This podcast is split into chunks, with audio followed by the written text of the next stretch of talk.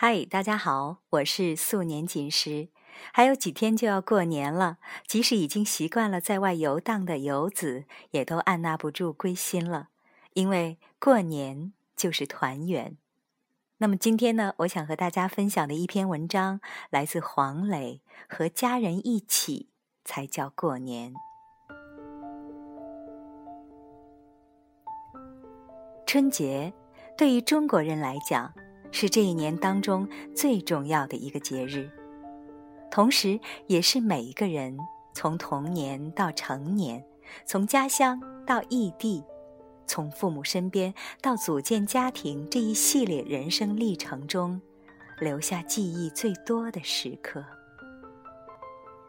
我这四十四年，所有年三十儿都没有离开过父母。起码除夕夜的时候一定会在家里，而且一定会跟我的父母在一起。这个原因也非常简单：结婚之前我肯定是跟我父母一起过，婚后因为我的家在北京，我父母家也在北京，所以我过年都在家里，也有出去玩的时候，但我都会过完三十儿和初一。才离开。比较特别的春节记忆是在我刚刚工作的时候，那是一九九七年，我研究生毕业之后留校任教。那一年我还没结婚，我未婚妻孙俪的父母还没有搬到北京来。一到春节，他会回到大连老家，跟他的父母一起过年。我则留在北京。那一年，我姐姐已经结婚了，要陪着她老公去她婆家过年。数来数去，那一年大年三十儿是我跟我的父母三个人过的，家里很冷清。那时候，我跟孙俪一起住在北京的西边。觉得已经有自己的家了，而我父母家在东边。年前我刚刚学会开车，买了一辆车。大年三十下午，我开着车去父母家里，跟他们一起吃年夜饭。一起吃完年夜饭，我陪二老看电视。那个时候的春晚还不像现在这么难看，我们一起等着看小品。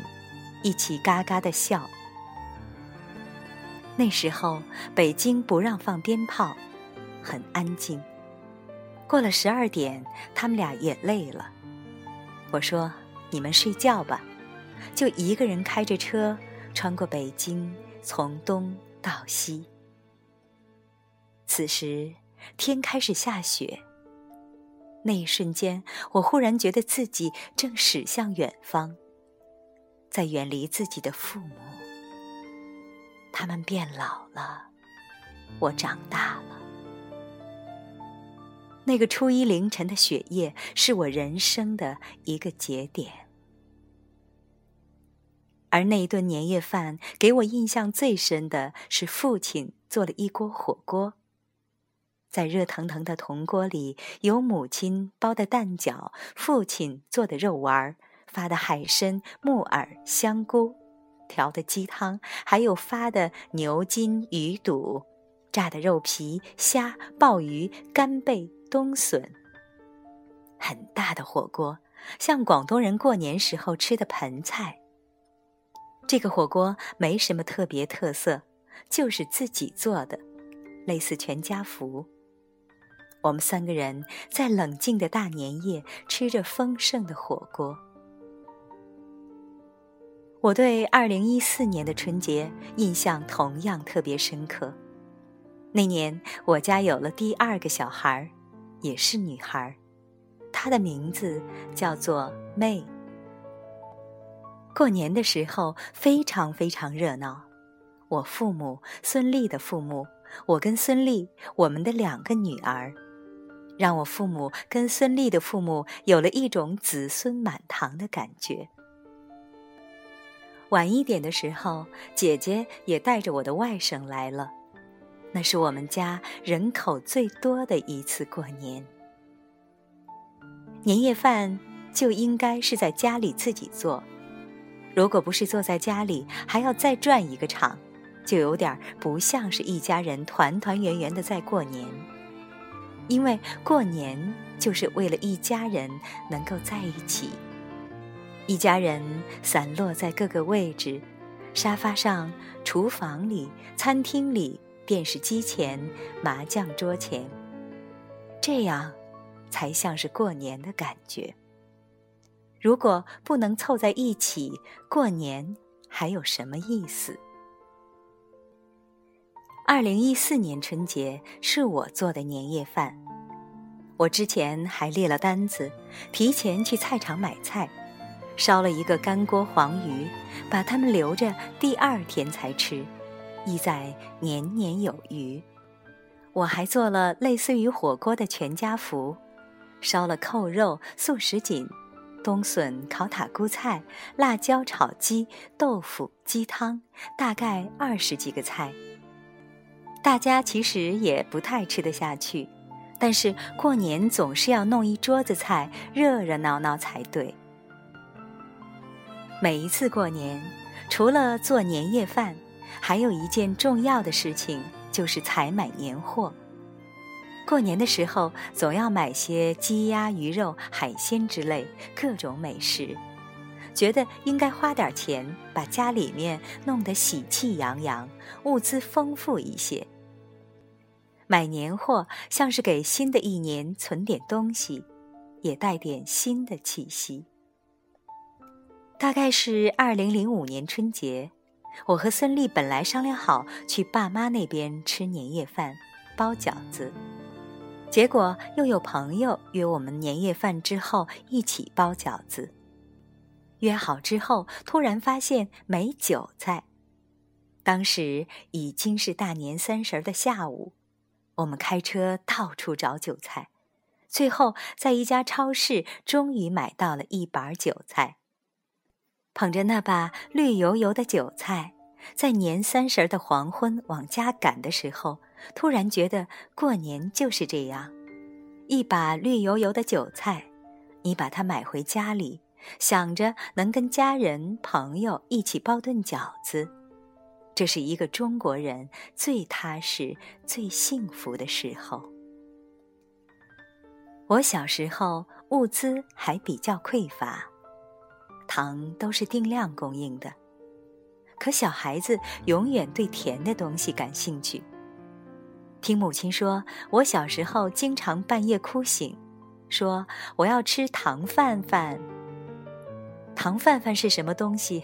就是白米饭放点开水，舀上一勺白糖，是我小时候最爱吃的东西。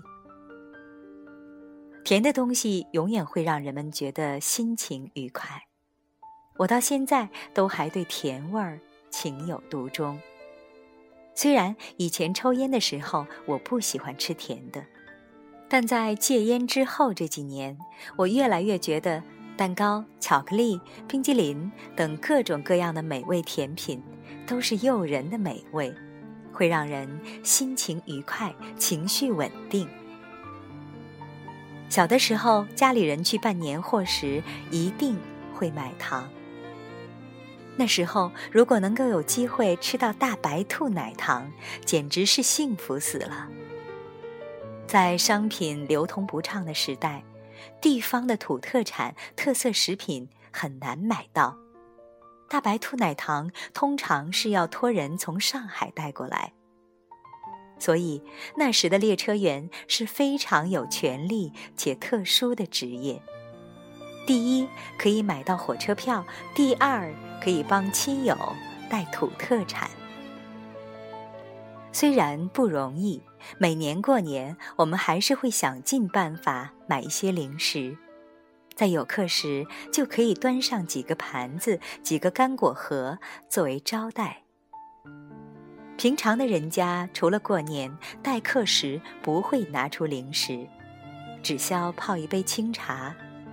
如果家里来了小朋友，就会拿出几块糖，说：“来来来，小朋友吃糖。”把糖塞在他手里，这就已经是非常好的接待了。但是过年不一样，你不能还是一杯清茶，起码要端出一碟花生，一碟瓜子，最好还能有些葡萄干儿、核桃、琥珀核桃仁儿，一些小点心。当然，还要拿出一碟水果糖，一碟奶糖。我印象中，那时候我母亲都会买一种名叫“酸酸色”的水果糖，圆形小粒。红的、绿的、黄的，包着透明的塑料纸，还有一碟奶糖，说是奶糖，通常是杂瓣糖里混一些我们自己放进去的大白兔奶糖和用彩色的锡纸包的小巧克力。过年那些天里，巧克力和奶糖会被挑着先吃完。等到过完正月十五的时候，就只剩下酸三色了。我经常哭着说：“只有酸酸色，找不到奶糖了。”但我们仍不甘心，在一堆红色的、黄色的、绿色的酸酸色里面找啊翻呐。哎，我找到了一个！我突然在酸酸色海洋的最底层发现了一块大白兔奶糖。那块大白兔奶糖真是甜的不得了，也香的不得了。我跟姐姐一人一半，面对面坐在那儿，坐在北京的冬天里，窗外飘着雪，我们嘴里各自咬着半块大白兔奶糖，好开心。好像这些年大家都觉得年味儿越来越淡，这是一个进步还是一个遗憾呢？我觉得年味儿淡的原因，可能是大家忙了。年前忙得不得了，顾及的事情特别多；年后又想着有一大堆事情要去做，并且随着年纪一点点增长，对年也就看淡了。可是对于像我的女儿多多这个年龄的小朋友来讲，年味儿并没有淡。而比起我们在一些文学作品里看到的，比如老舍先生的小说里面描述的老北京的年味儿，我们小时候的年味儿也没有浓到哪里去。其实年味儿淡不淡，不在于是否讲老理、老形式。微信上疯狂的发红包，一样有年的热闹。遗憾的是，各个家庭的成员越来越少，人少了，过年显得不热闹，倒是真的。在中国人的价值观里，儿孙满堂、家庭和睦是非常重要的。但现在很多家庭聚在一起的，常常是四个老人、两个中年人加一个小朋友，四比二比一，后继无人的样子。小孩子越来越少，可能是年味儿变淡的重要原因。因为孩子的欢笑永远是年节当中最浓的亮色。过年就是我们生命中一个又一个的节点，我们过了八十个年、九十个年，人生也就走完了。我自己心目中最理想的过年场景，就是张灯结彩、儿孙满堂、家人团聚、其乐融融。家人一起品尝美食，为彼此送上祝福，一起祈祷这个世界更加和平，祈祷我们的家园更加美好，祈祷人心向善，人们彼此信任、理解、相爱。这也是黄小厨想分享给大家的，也希望用一个一个的年，让中国变得越来越好。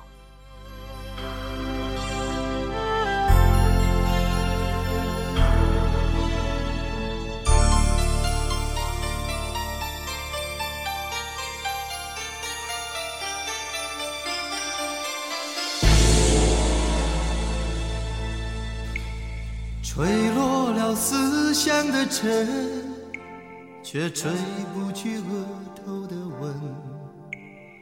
走完了天下的路，才想起了回家的门。这首《回家的人》，相信大家一定非常熟悉。此时此刻，也许你正在回家的路上，也许你已经和父母团聚在一起。在这里呢，祝大家都一起过一个团团圆圆的年。我是苏年锦时，感谢你的收听，再见。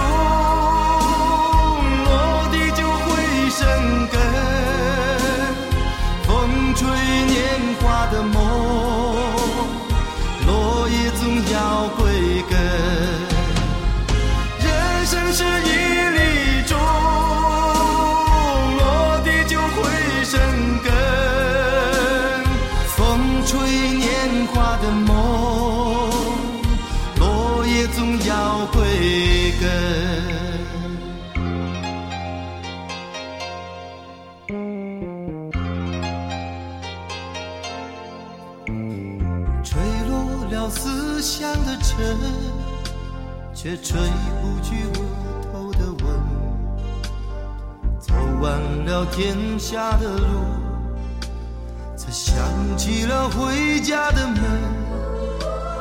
追上了漂泊的人，却赶不上漂泊的魂，做完了想做的梦，仍有颗思乡的心。